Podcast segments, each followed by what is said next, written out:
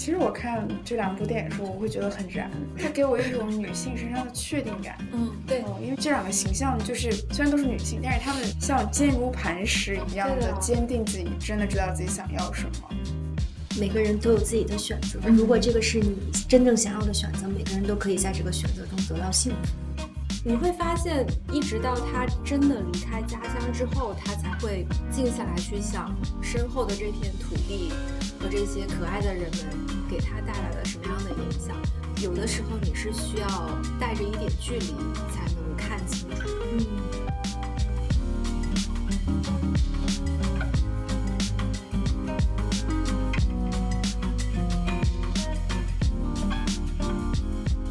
边聊边看，边看边聊。Hello，大家好，我是十分喜爱傻大姐格威格的 Cindy。Hello，大家好，我是马上要去马来西亚小镇度假的米烧王。大家好，我是特别喜欢看罗南教训甜茶的瑶。时隔上次我们聊完冰口龙介和洪尚秀，我们这一次带来把女性拍得很明白的导演第三弹之。格瑞塔格维格，对我们前两期那两期的节目，感觉在我们有史以来所有的节目中表现都还不错，说明了大家对于我们这个专题的喜爱。然后我们想说，这个专题已经聊了两位男导演了，怎么可能不聊一位女导演呢？嗯。然后我们三个就细细数了一下，在影史上把女性拍的很明白的女导演，其实用手指头都数得过来。然后我们就选出了格瑞塔·格雷格作为最有代表性的人物之一，今天来聊聊他最具有代表性的其中两部作品《小妇人》和《伯德小姐》，来聊一聊我们对这位女导演的喜爱。啊，当然可能其中有一位不是非常的喜爱，这位朋友马上要去马来西亚拉瓦的朋友。对，好，然后我们先从介绍这位导演开始吧。嗯，其实葛维格在我们的节目当中也不是第一次出现啦。就去年底我们聊过一期《弗兰西斯哈》，然后葛维格是那部影片的主演。当时我们也提到说他是一个演而优则导的这么一个导演。但在准备这期节目看导演的生平，才发现其实他最早进入影视圈是冲着成为一个编剧去的。所以，待会儿我们在聊这两部影片的时候，其实也可以聊一聊他在做剧本创作的时候一些特点。葛维格导演是一个八零后，然后他是毕业于纽约的伯纳德学院，就是呃，算属于哥伦比亚的一个文理学院吧。然后呢，他是因为跟美国独立电影这个呢喃河运动 （Mumblecore） 的一个联系而声名鹊起。然后他。呃，在当演员的时候，出演过一些比较有名气的导演的作品，包括我们都很熟悉的伍迪·艾伦，还有诺亚·努姆巴赫。就之前我们讲他的婚姻故事什么的，其他影片也提到过他。就后来他们还成为了夫妻。当时葛维格是出演了诺姆巴赫导演的《柏林伯格》，还有《弗兰西斯哈》以及《美国情人》。然后在后两部影片里面，葛维格都担任了编剧。然后到了二零一七年，格维格的第一部执导的长片《伯德小姐》就上映了，而且这部作品一上来就为他赢得了非常好的荣誉。他是凭借这部影片获得了奥斯卡的最佳导演提名，她也是历史上第五位获得这个提名殊荣的女导演。呃，虽然这个电影后来没有得奖啊，但是就让大家对这个导演有了更多的注意。然后他导演的第二部长片，呃，二零一九年上映的《小妇人》，就也为他获得了奥斯卡最佳改编剧本的这样一个提名。嗯，对。其实他的导演生涯就只拍过三部长片，然后还有一部没有上映的《芭比》。就这部影片，我们也是挺期待的，因为看剧照和故事梗概就很好奇他要怎么把。一个大家都很熟悉的玩具的形象，把它改编出来。然后，其实我们在看《伯德小姐》跟《小妇人》的时候，也会发现，因为《伯德小姐》是一个原创剧本，而且很大程度上是从她自己熟悉的成长背景出发。然后，《小妇人》呢，改编的是一部非常经典的小说，而且此前也被多次改编了，就都会让人很好奇，在这种很新和很旧的作品之间，它是怎么。展现自己的一个个人风格的。嗯，然后很好奇大家看完他的作品，就对他有什么样的第一印象吗？对。我觉得格维格真的是又会导又会演又会写，就是一位全才的导演。但是我一直就是很好奇，他平时在做导演或者编剧的时候，他工作的场景下是怎样的一种状态？因为他整个人在电影里面作为演员的时候，就是。我就是想叫她傻大姐 就是很 nerdy 的一种形象。然后就是，但是你又会觉得她呈现给你的作品，无论是编剧也好，导演也好，她不是一种很细腻的风格，嗯，就是不是像洪尚秀啊，或者是冰口龙介那种会探究到女性很细节的一些呃思想跟表现上，而是他更擅长用一种故事的情节和非常缜密的故事发展来阐述他对于女性的理解。所以，我我觉得他有点像是把女性拍的很明白。这个系列里面一种很科学家的角色，就是通过一些很工整的方式来去表现他所理解的女性。嗯，我是这么理解的。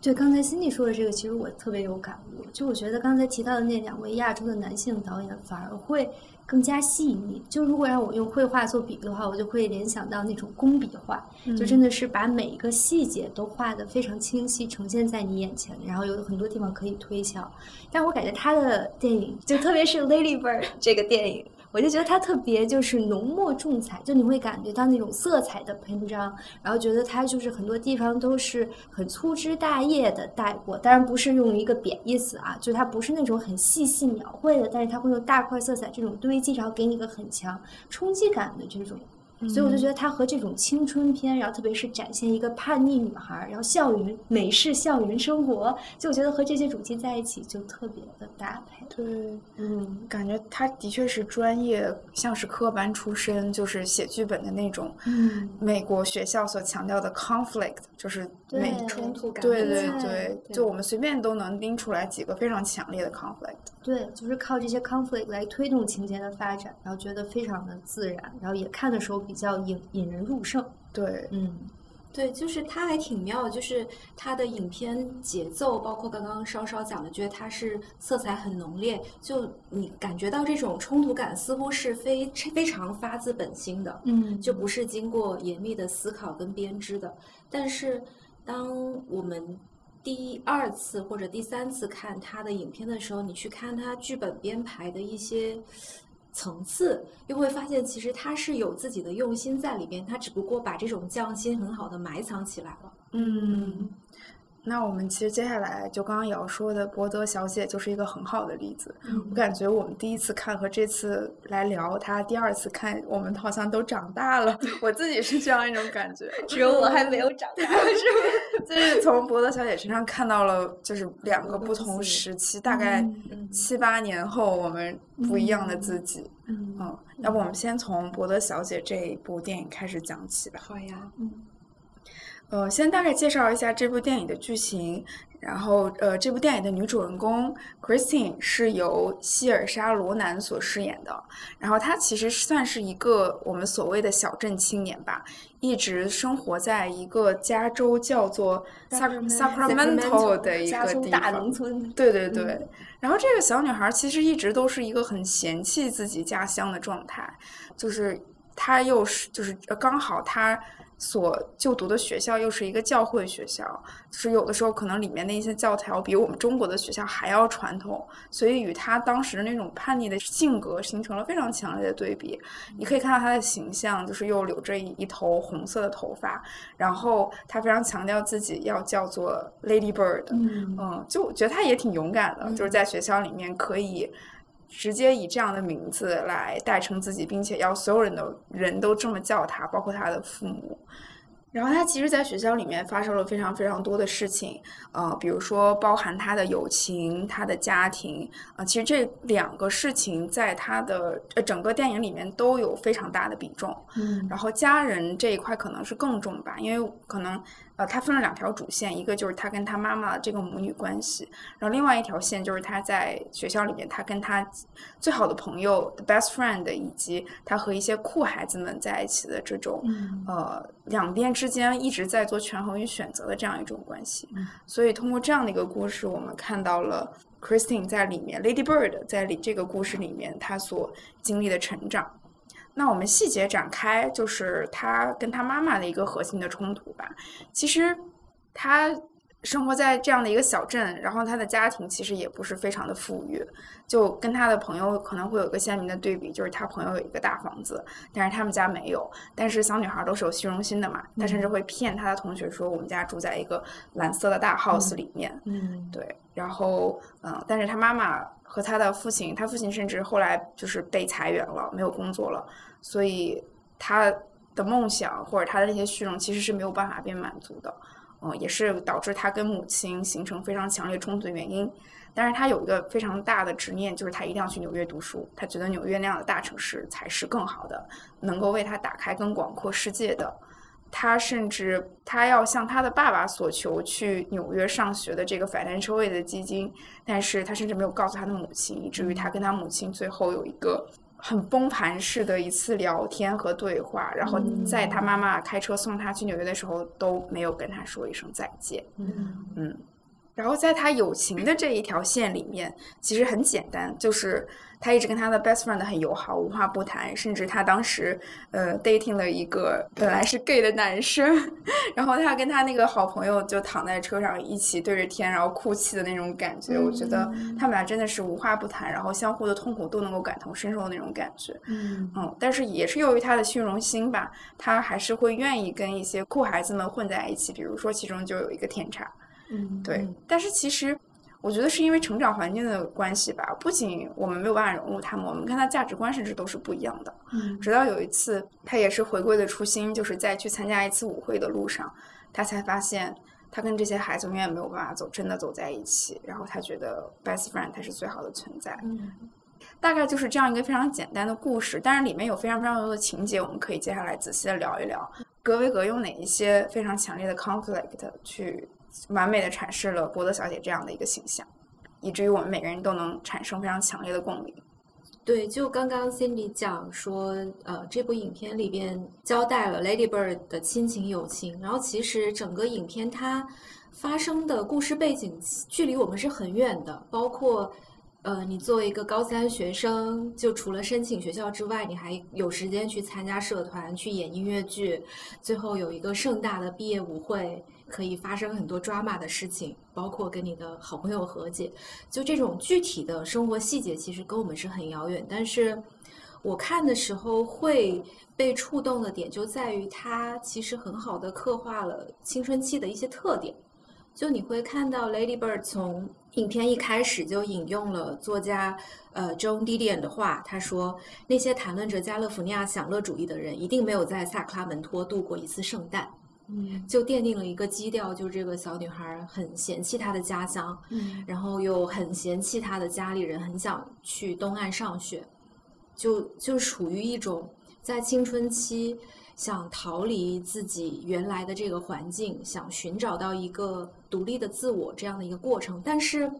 在寻找独立的自我过程中呢，他的力量又还不够强大，嗯，所以面对家长的一些训斥，尤其是面对一个挺强势的母亲，因为他的母亲是一个精神科的护士嘛，然后经常要倒两两班倒的工作，其实工作压力很大，所以你会看到他的母亲跟 Lady Bird。呃，交流的时候是用一个非常直截了当、命令式的语言。然后 Lady Bird 呢，其实他也无法在那个时候，他是无法理解母亲的这种苦心的。嗯，所以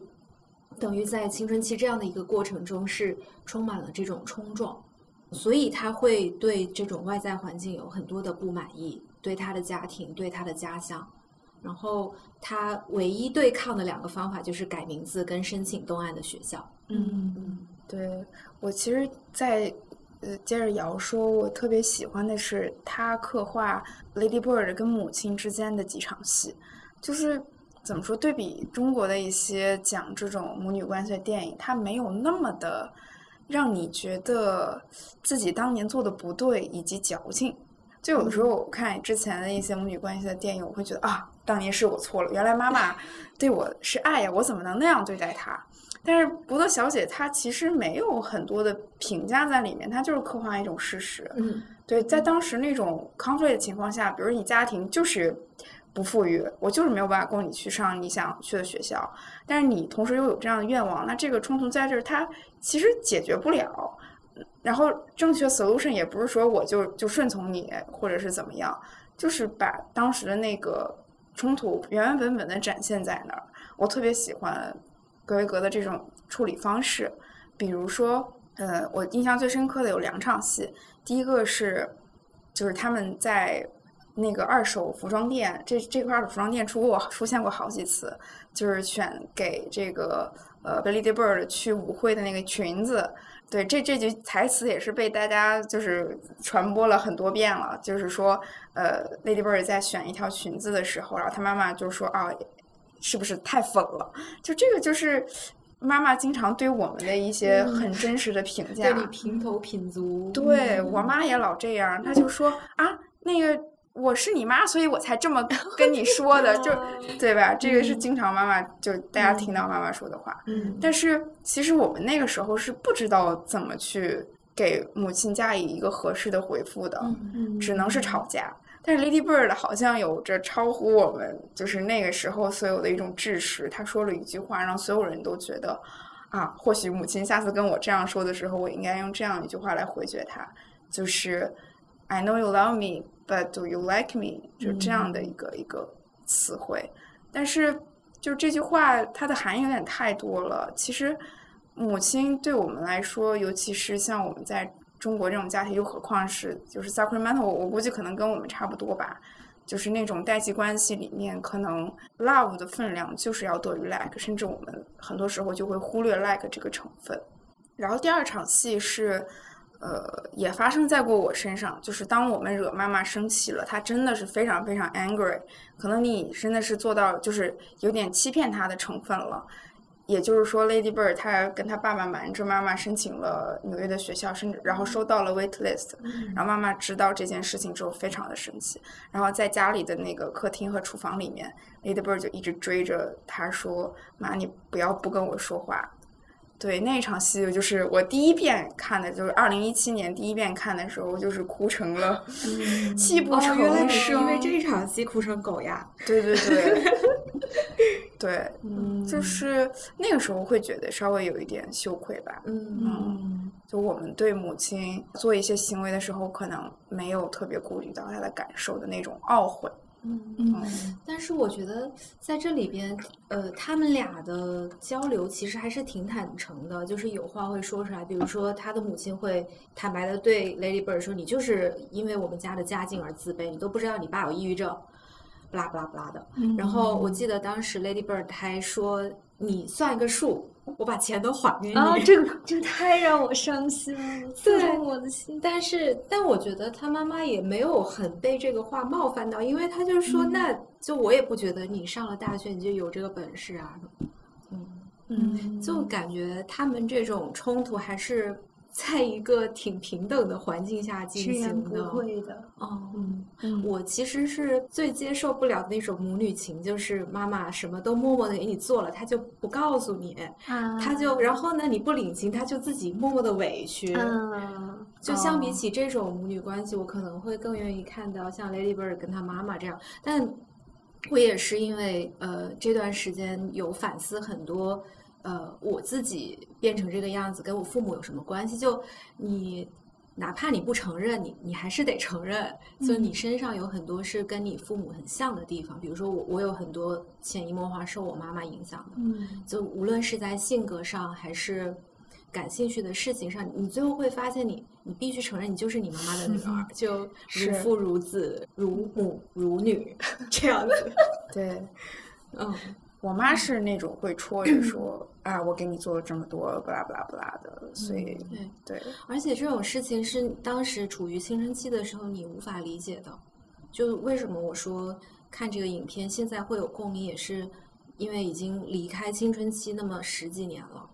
你再回想当时走过的路，因为父母他总是有经验的那个人，嗯所以当他用这些经验来告诫你的时候，青春期的时候，你就觉得我凭什么听你的？等于是你的人生正从一个浅水区到了深水区。刚开始有有了这种自我意识，觉得自己就是跟别人不一样的时候，你是很难听得进去嗯别人的这种劝诫。嗯所以我看这个片子会觉得，嗯，Lady Bird 有这个空间去冲撞，其实也是一种幸福吧。他有这种嗯自我意识，而且他也很幸运，说实话，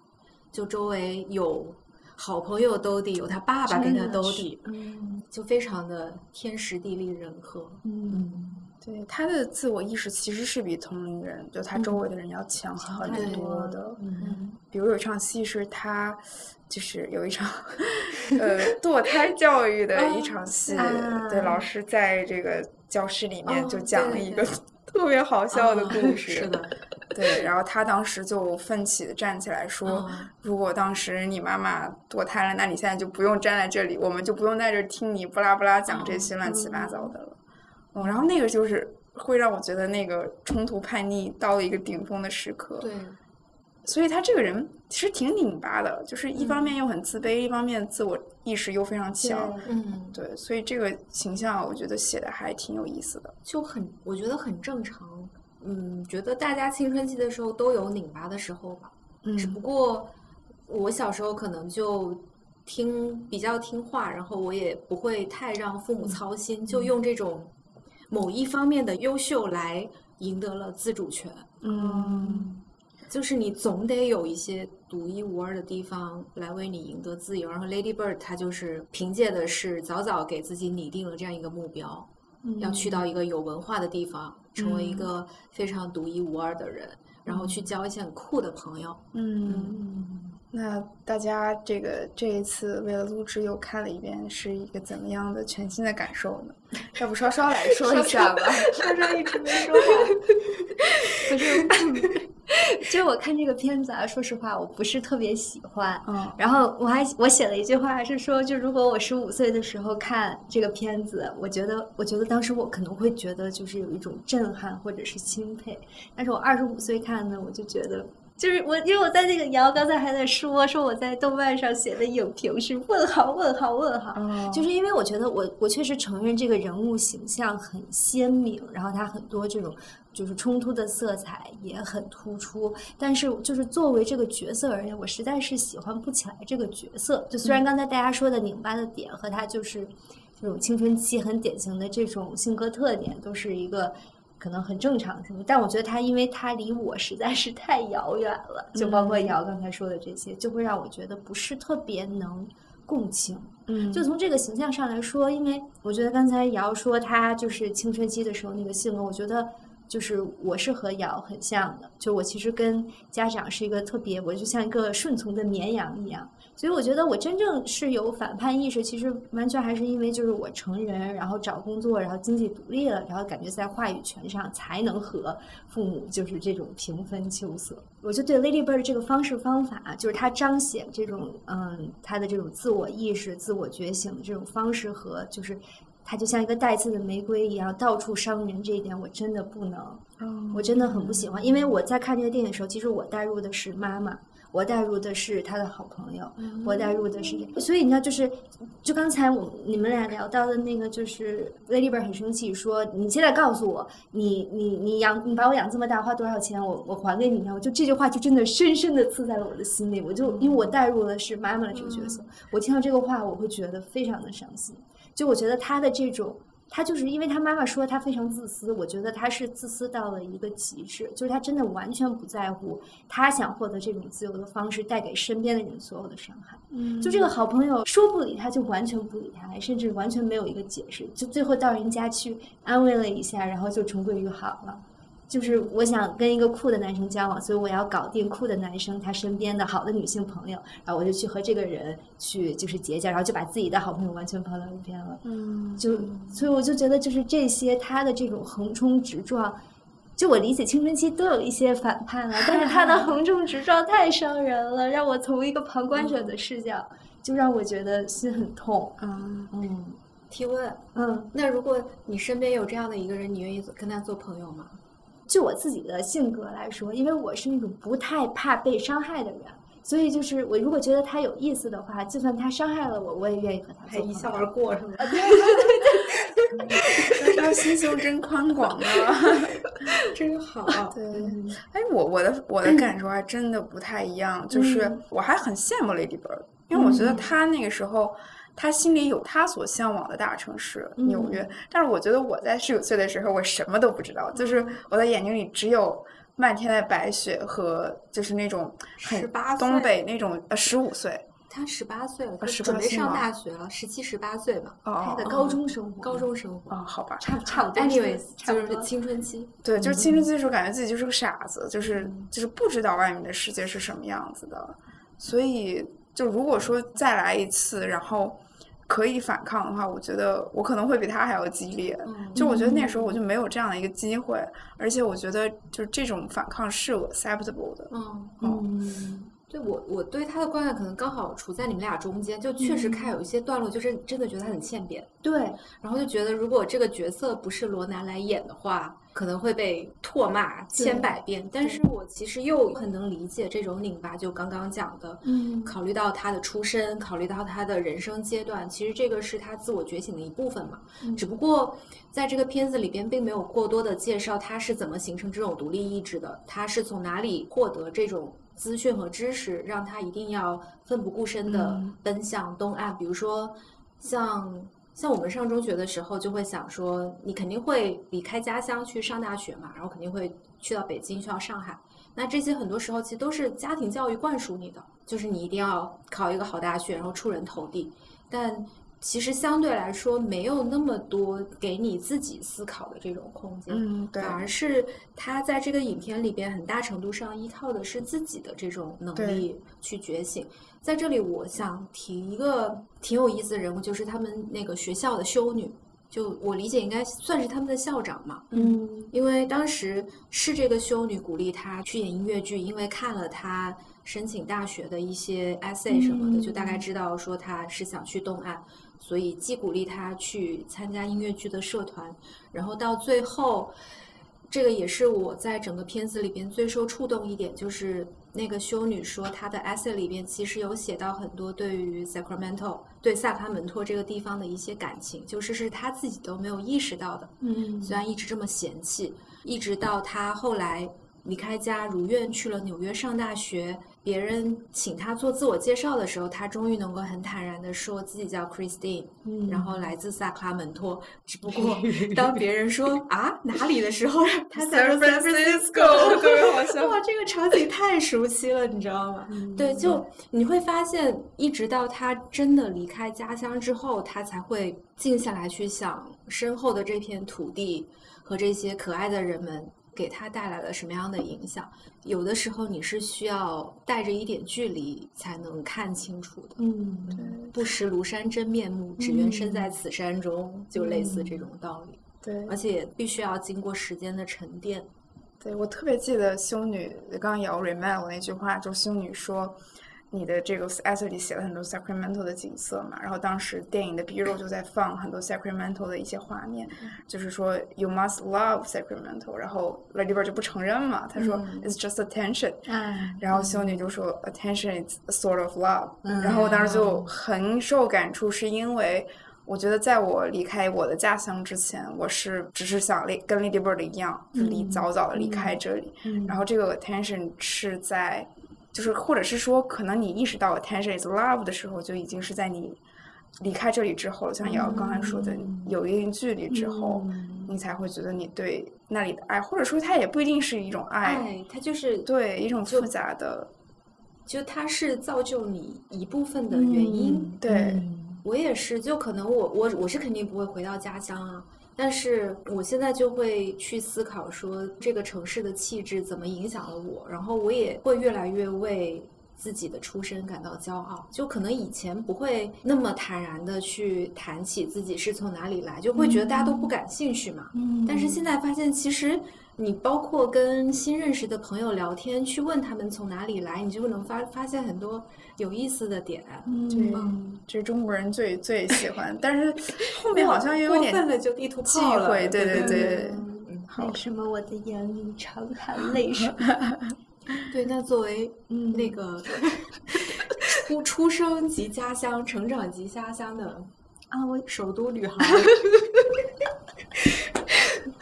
嗯，其实小时候我还因为这个事儿而哀伤过，觉得自己是一个没有故乡的人。哦，你小时候就会哀伤吗？因为这事儿？就是因为小时候我觉得很奇怪，因为小时候要填很多表，要填自己的籍贯，但又要填自己的户口。然后呢，籍贯就感觉是就是你从哪里来的意思。但是我其实没有在我的籍贯地生活过，然后只继承了能吃辣这一点。但是就是对，就是这个家，这个所谓的家遥远的家乡的风土人情，甚至就是连方言都不了解。嗯。然后呢，我小时候就读这种 这种著名作家的散文，然后就，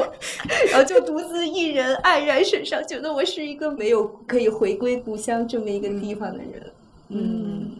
但是其实我觉得，就是对 Ladybird 的这种逃离感，我觉得我倒是挺能共情的。就是因为它的周围有很多各种各样的限制和枷锁，就我觉得可以理解，比如说你家庭的经济状况，或者是你身边的朋友他们展现出的一个气质和品性，或者是他们的爱好。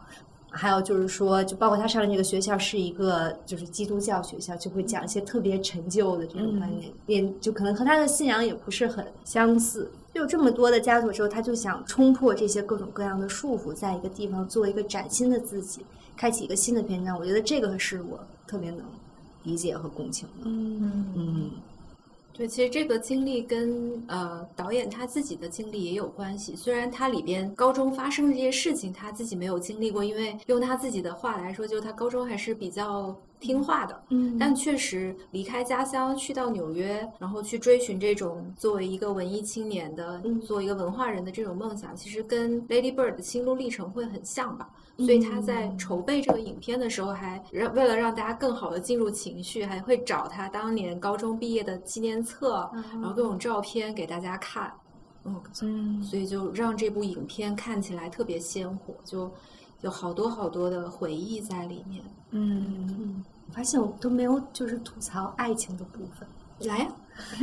我都忽略了哎。我也觉得不是，我特别不喜欢甜茶这个角色，我觉得他超做作。嗯，就是我不知道这个是导演想有意为之写一个就是很 typical 这种呃反叛男孩，就是这种另类酷男孩的形象，还是说就是他不觉得这是一个 cliche 的写法，他就自然而然的写成了一个有 cliche 结果的这样。比如说，当我们想跟 AI 说，请给我打造一个反叛男孩，然后 AI 就会 generate 出来一些标签，比如说他喜欢无政府主义，他喜欢什么这件事都有是吗？我觉得他就是像把很多标签，就为了塑造这个形象。然后把很多这种反叛的标签堆在他身上，他就是个工具人，他工具人，那那也可以理解了。但是我就觉得这个形象太太潦草，长得这么帅，为什么性格确实就这属于 Cindy 说的，他为了跟酷孩子交朋友的反面嘛？嗯，对。还是那个 gay 男孩更打动我。对，那个男孩其实也挺有意思的，虽然也算是个工具人，但你也看到这个男孩在确认自我身份上也是受到很多压力的。嗯、就你看他家那么有钱，奶奶住这么好的房子，就又不能跟父母出柜，嗯，然后就最后变成一个好脆弱的人。哦，嗯、他们一起躺在草坪上给星星起名字，那个还挺浪漫的。是的，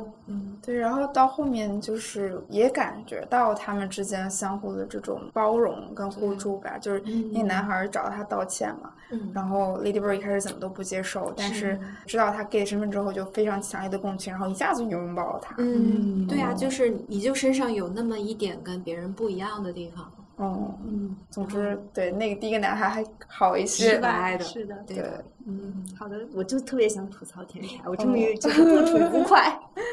然后我们在最后聊聊结尾吧，就这部电影，它到了纽约，相当于是回归初心啊。嗯，我其实也不太确定它。到了纽约，最后会怎么样？但可能就是刚到了那个城市的时候，他要在一个陌生的地方寻找一个主心骨，寻找一个锚点，所以他会发现依靠的就只有他对家乡的记忆，对于他成长十几年来的塑造的这种自己的身份。那至于过几年他会变成什么样，可能他就会变成 Francisca。哎，嗯，对，我看这个影片就觉得特别像是 Francisca 的前传。嗯，对，嗯，都有在大街纽约大街上对，走路的走那个路的，然后都来自萨克拉门托啊，对，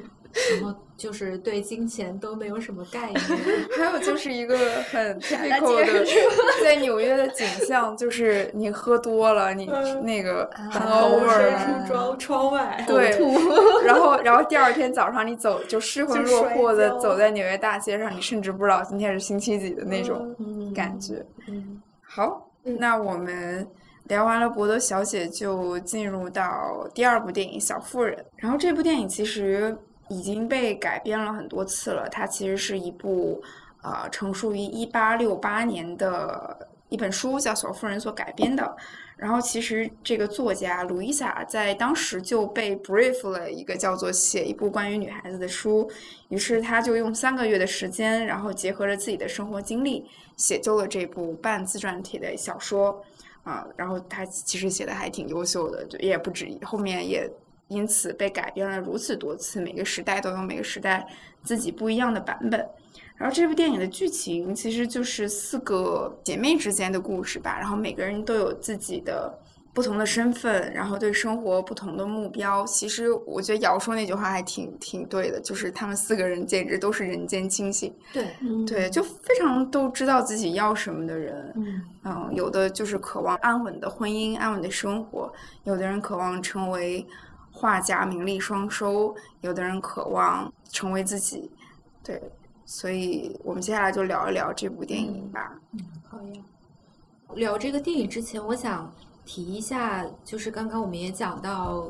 格维格他就是改编剧本的功力还挺强的。然后因为这个片子已经被改编成太多次电影了，所以我在看的时候会留意到它的叙事节奏上其实是有意的打乱了原来小说以时间为发展顺序这一个写法。其实它是把过去跟现在交错展开的一个剧情。因为可能大家都读过小说了，你也不需要害怕剧透，所以它调换了这种叙事节奏之后，反而营造了一种很有意思的观看效果。就是嗯比如说，你已经知道 Joe 跟 Laurie 最后没有结婚，对，然后你会反过头去看，说他们是怎么走到现在这个样子的，嗯。就特别像一块儿织的很好的布，就是过去跟现在经纬交错，最后嗯。形成了一幅非常完整的图景。呃，另外一点改编很巧妙，就可能是我最喜欢这个片子的点，其实是他有把作家的这个第三人视角也放到了这个电影里边。因为电影一开头就是 Joe 他去见纽约的这个书商，把他自己写的小说给他，希望获得出版。就是刚刚 Cindy 也介绍说，这个小说其实是 Louisa May 的半自传小说嘛，跟现实当中他是被出版商推荐和要求写这个题材不同，在电影里边，导演是把它处理成了他是自己想写的，尤其是在妹妹 Beth 去世之后，他更加加速了写这个小说，等于挑灯夜战把它写出来，就是好像稍微强调了这个 作家的主观能动性。对，嗯，我觉得这个书商的存在有意思的点在于，它也能够反映当时的女性在嗯十九世纪末的时候是处于一个什么样的社会地位。就比如说，她们可能需要养家糊口，但同时他们的这种艺术上的、文学上的才华又不被认可。我印象最深的是开头。呃，Joe 把他的小说给这个书商的时候，说他想写一部女性小说，然后那个书商说，你必须确保你的女性角色最后要么是结婚，要么死，就不允许有第三个结局，就好像给这个片子后面的发展下了一个注脚。嗯你会发现后面的这些女性真的不是结婚就是死。嗯就当然，这个最后 Joe 结婚这个结局也是那个书商要求他改的嘛。然后现实中，路易莎妹她写这个小说的时候也是，书商要求她把 Joe 这个角色 写成了结婚的角色，但路易莎妹本人是没有结婚的。嗯她后来还成为了一个女权运动的先锋。嗯对，所以我会觉得剧本改编的这两个点会非常巧妙。然后我觉得我们可以沿这个点再来看一看，就是这四姐妹的角色，包括妈妈还有 Auntie March，在这一部影片里边是怎么样被呈现出来的。嗯嗯，就刚刚瑶说的这个开头嘛，就是结婚和死，所以就这就更加证明了导演就是想去 highlight 这个主题，以至于我在后面看的时候觉得，就是 Joe 其实就是这部电影的高光，其他人又是工具人的一种感觉。嗯，对，因为就是他可能就是想刻画一种 independent woman 的角色，因为笔在他的手里，他来决定这个剧本要怎么写。因为他后面其实有跟那个出版商在 argue 嘛，嗯所以其实他最后写成结婚或者是不结婚，其实已经不重要了。嗯嗯，所以你觉得那三个人都是在给 Joe 陪衬，就是因为他们都要么选择结婚，要么死了，所以更加凸显 Joe 的这个 independence？我倒觉得还好。还好吗？嗯，我觉得他们四个其实就是人物形象都还是相对丰满的。就我回想这个影片，四姐妹每个人都能想出来一幕，就是最能体现她们高光的一个时刻。嗯但只不过，嗯呃，作者写咒就是以他自己为原型啊，所以他肯定会把自己写成一个主角嘛。嗯这也在所难免。嗯但是我看完反而会觉得，就是每个人都有自己的选择。嗯如果这个是你真正想要的选择，每个人都可以在这个选择中得到幸福。嗯嗯，就是婚姻家庭也可以是你一个幸福的来源。嗯嗯，对，因为谈论到婚姻这件事情就太复杂了。嗯嗯，就我觉得从那个时候一直讨论到现在，都是没有办法讨论明白的。对，嗯只能够看说这些人物在那么多年间获得了哪些成长吧。嗯因为对我来说，就 Joe 一上来就是一个可能是最人间清醒的，他就又喜欢读书，又喜欢写作。但我觉得他不想结婚，不想去爱人，并不是因为所谓的独立人格，而是自己内心的一种胆怯吧，就对自己要求太高了。嗯就反而到最后，我记得让我感觉到他的人物形象完整了，是他拒绝了 Laurie 的求婚之后，后来 Beth 已经去世了，他回来跟妈妈有一场谈话，嗯就他那段独白，我看 Cindy 也写了嗯那一段，对，就讲的很好。他是他就说，嗯，我只是觉得女人也有思想，有灵魂，当然还有正直的心。她们有抱负，有才华，就像她们有美貌一样。所以我听腻了别人说爱情和婚姻就是女人的归宿，我真的听腻了。最后一句话是重点，但是、但嗯是我好孤独啊！对，是的，我没有，其实没有完全完整看到之前的一些小妇人的版本，嗯。然后好像这一部电影里面，这个 Joe 的这一段脆弱的是导演故意就是特意加进去的这样一个情节，因为其实，在之前的版本当中，Joe 一直是一个非常男男性化的，对对对对，一个女性角色，所以这一段我觉得加的还挺巧妙的，对，嗯就就我觉得他这么说了之后，是会让他意识到自己的孤独，然后可能也会让他爱的时候更清醒，或者是更知道他最需要的是什么吧。嗯，是的。对，就其实我觉得可以辩证来看，可能是在当时的那，尤其是在当时那样的一个社会环境下，其实爱情可以导致婚姻，但是婚姻并不要以一定要以那样的一个对对对嗯方式来呈现，然后甚至成为女性的一个一个枷锁。嗯对，所以我觉得可能导演想要去讲的是回归女性的一种本性，去看到女性真实的一些需求。其实 attachment 呀，然后陪伴呐、其实都是女性，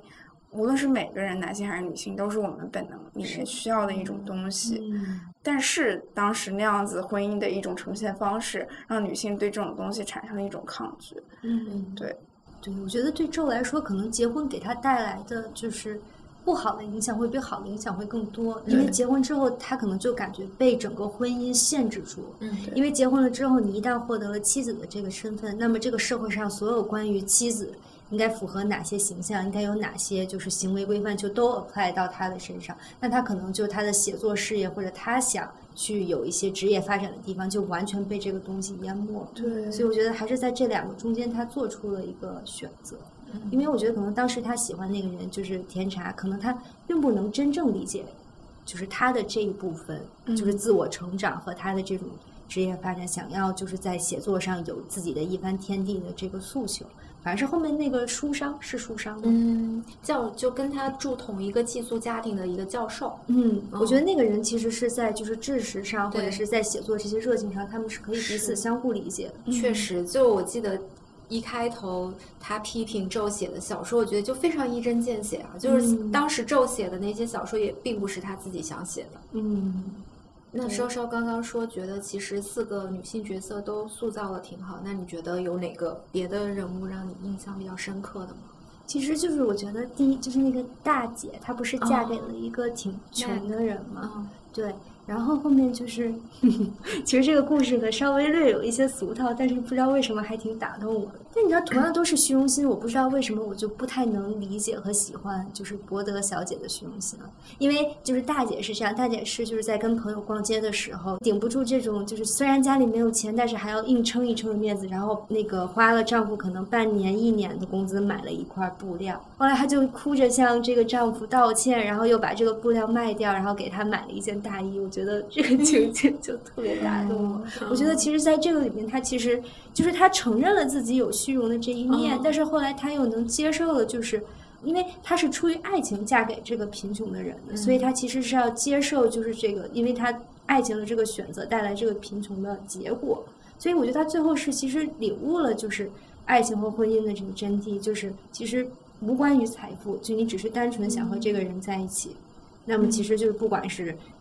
贫穷还是富有，对吧？就都是和这个人相伴。我觉得他是很快明白了这个道理，或者说他嗯所受的教育，或者他追求的东西就是嗯爱和婚姻嘛。因为他嗯结婚前，那个纣还说让他不要结婚。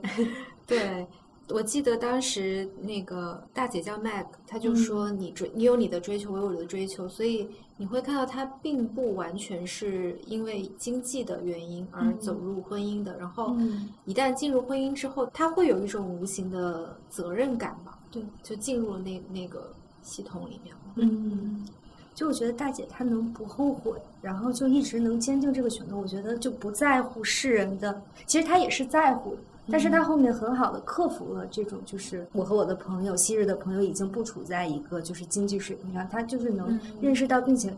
克服这一点，能相对从容的去就是跟这种落差和解。我觉得这个是一个很厉害的地方，因为我觉得就是人很难去不在意别人的眼光，对就对自己做出的选择，可能就是和这个社会的主流大众，或者是你身边的一些很亲近的朋友有了很大的偏差的时候，你就会怀疑自己，哎，我是不是当时真的做错了？我会不会后悔？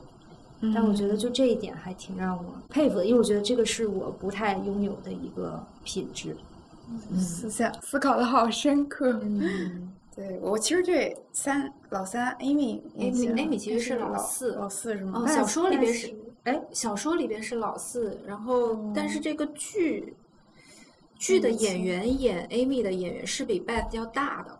啊但是小说里边 Amy 是最小的妹妹。哦对 Amy 这个角色非常有意思，然后也是公认的这一版本里边可能改动最大，嗯然后可能也也让大家有一种耳目一新的感觉的。要不嗯来展展开开讲讲？我一开始其实前半场就是特别讨厌他，哦，就尤其是看对他把周的烧小说烧掉，哇！就如果是生我，简对对对，包括又又抢了 Laura 就不说了，反正、嗯。但是后面我其实对他有所改观，就 compare with 大姐吧，嗯。其实他们俩有一点不同，就是他们俩其实就是都想结婚，对，然后 Amy 特别强的执念，可能是她受那个有钱的姑姑影响特别大，嗯就是她就是要嫁个有钱人。嗯然后姑姑说她是四个姐妹里面唯一就是人间清醒对想得明白的人，在在姑姑的那个观念之下，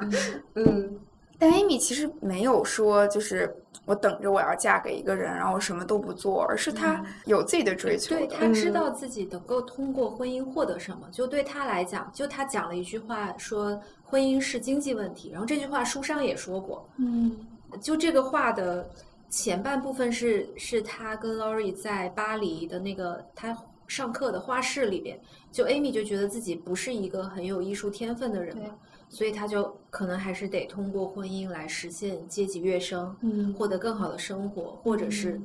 如果他能继续绘画的话，对他的事业有所帮助。所以他是很清楚，在当时的那个环境里边，你要做一个独立女性有多么的难，就嗯女性的才华是怎么被淹没的。然后他希望嗯通过婚姻能够获得什么。嗯，对，而且还有一点很难能可贵的是，她确立自己的目标是要嫁给有钱人，但是她同时又很 despise 那种贪得无厌、很懒惰的有钱人。嗯，就是他们有一次在一个舞会上，他跟 Laurie 说了这句话，对，就是你整天无所事事，嗯，然后之后看到你，你会怎么样呢？不止一次怒斥他，对几乎每次见面都怒斥 他，然后就爱上了被训，我相信那个时候 Amy 可能已经喜欢上他了，是，所以有点哎，恨你铁不成钢，一直很一直暗恋一直暗恋对的嗯但是就是在那个时候，尽管他这么喜欢一个人，他也要指出来说嗯你不能这个样子。所以我那个时候对 Amy 的形象会有所改对是有观。挺挺有趣，而且那演员演的很好。大，爱对无疆，爱你，所以才要骂你。对 对。对，那瑶，你有喜欢的角色哎吗？，Amy 我觉得就挺有意思的。嗯，他是有意思的。对，咒就不用说了，咒最打动我的就是我刚我们刚刚讲那个袒露他脆弱那一面的嗯那一幕，嗯，对。然后 Beth 他就是在就感觉身就是整个家庭的 glue，对就是维护着家里的和平。对他身上有一种没有任何理由的那种善良，嗯，嗯，纯粹的善良在他身上。嗯，所以后来一个人去看周围的那些小朋友就是嗯就是 Beth Beth，对吧？嗯只有他去送拖鞋，嗯然后才染上了病，嗯，对吧？对，嗯对，好的。然后我们最后其实可以看一下这两部电影里面有哪一些共同点值得我们去探讨一下。虽然这两部片子看起来八竿子打不着，但是因为是葛维格导演的，就好像一下子能够找到共同点。你会发现，其实都都是关于青春期成长的故事啊。嗯就虽然小妇人好像在那样一个传统的环境里边，美国内战时期，好像女孩子应该怎么长大、走什么样的路都是已经设定好的，但你还是能够看到，嗯，四姐妹会用自己的方式来去实现价值，然后发现自己是谁。而且像 Lady Bird 和 Joe 都是属于那种她不抗拒冲突，而且她会把自己想要的这些东西很直接的说出来的。就虽然这些东西有的时候可能还没有被现实敲打，嗯。他没有遭遇过挫折，但是嗯。他们其实是有很坚定的信念嗯。去实现自己的理想的。嗯。对，就是想成为一个文化人，然后去靠这种知识来谋生，某种程度嗯上也是对抗社会上的一些潜在的性别嗯。偏见吧。尤其是像小妇人的那个时代，可能什么婚姻改变命运对女子无才便是德嗯。之类的。对，嗯其实我看这两部电影的时候，我会觉得很燃，嗯啊，懂懂，就是嗯它给我一种女性身上的确定感。嗯，对，嗯，因为这两个形象就是虽然都是女性，但是她们像坚如磐石一样的坚定自己，真的知道自己想要什么。嗯然后格维格其实在这部电影里面想做的就是，哦，他们站在那里，在他们成长的路上，他们因为这样的坚定，他们有 sacrifice，他们有争吵，有冲突，但是他们依然是他们自己。就这样子真的太难得了，我可能我做不到，但是在某个阶段把它翻出来看，会给我一定的力量。可能你看完之后，你每次看你都会想想，哦，当初的那个自己是什么样子的，现在有没有偏离轨道？嗯其实你刚才说的话就启发我一点，我就想，就我刚才不是说，其实我没有特别喜欢 Lady Bird 这个角色嘛？就我觉得我并不是不欣赏她的某些特质，而是因为这个特质有点太强烈了。就像你给一个照片调色，就比如说你把它明度调到特别高，然后就是色彩彩度也调到特别高。就我觉得导演之所以是不是这样有意塑造一个特别极端的形象，其实我觉得反而就是想给现实中，比如说有一点软弱的这种人，其实更强的一种 empowerment。因为我觉得他这个角色啊，就好像在每一个性能或者性格设置上，就是你想象一个按钮，你就从左边到拧到最右边的那个感觉。因为我觉得 Lady Bird 她是就是这么一个角色了，所以我在想，可能就是要通过这种很极端的，然后要把她每一个性格都撑得非常饱满的这种表现手法，然后才塑造出一个可能，比如说现实里面有这样的人也只是百分之七十到八十，但是导演就要给他弄成一个百分之百的这样的一个很典型的，嗯嗯，这种形象，就是突破这种传统枷锁，突破自己内心的这些束缚，然后就是成长发芽的这样一个角色。嗯，我觉得可能是有这一层考虑在。嗯，我觉得格雷格是有那种电影工匠嗯这种匠人的精神在的，我觉得他值得就是最佳导演的这个称号。对对，至少从工业电影工业化的这样的一个角度来讲，我觉得他是可以的。对角色的参数设置做了一些精心的调配，对比度加时。套用了模板。对，但是还挺期待他拍一些不一样的片子，嗯因为现在我们看到的都还是讲年轻的女性的嘛。嗯对他后面好像更会走一些嗯，更偏向于就是好莱坞中心化的一些，比如说嗯像《纳尼亚传奇》，听说他是会有翻拍的。哦，是吗？嗯还有今年会上映的这一部《芭比》，芭比，对，如果不是他导演，我可能不会去看。但是 奇怪的画风。对好的，嗯然后最后也会给大家带来两个课外延展。哦，没有，就是因为这一期是讲把女性拍得很明白嘛，然后就联想到，其实葛维格他之前做演员的时候也演过一部我挺喜欢的关于女性的，也涉及到了母亲，还有一些成长过程中女性榜样的这部影片，叫《二十世纪女人》，就她在里面扮演的是一个配角啦。就也是纽约的一个艺术家，也算是某一种程度上的本色出演。然后另外两部都是罗南主演的，一部是《菊石》，一部是在切斯尔海滩上，就相对古典一些的影片，嗯嗯，也嗯非常推荐大家去看。就罗南真的是我很喜欢的一个演员，嗯觉得他大有可为。觉得格威格的选角也是嗯挺棒的。嗯就是在这两部电影里，《小妇人》跟《伯德小姐》，罗南的演技也是绝了。就是嗯大家看这部两部影片就可以知道我们想对，都说的是什么很。很适合他，他就很适合演这种很有主见的、很倔强的、嗯，嗯的角色。眼睛里有光的女孩。嗯。好，那我们今天就聊到这儿。好，如果大家喜欢我们的节目，要不要忘记点一个关注，然后转发给你的朋友和家人吧。对也不要忘记给我们多多的评论。对，因为之前我们聊导演的这些系列好像反响还可以。那如果大家有什么感兴趣的导演或者是影片，也想加入讨论的，欢迎给我们反馈。嗯，祝稍稍在马来西亚玩的开心。祝稍稍在马来西亚玩的开心。啊，知大家道一下，我们之后会有一期来聊一聊马来西亚电影。好耶，请大家敬请期待。补片补片，好，嗯，到这儿，拜拜。拜拜。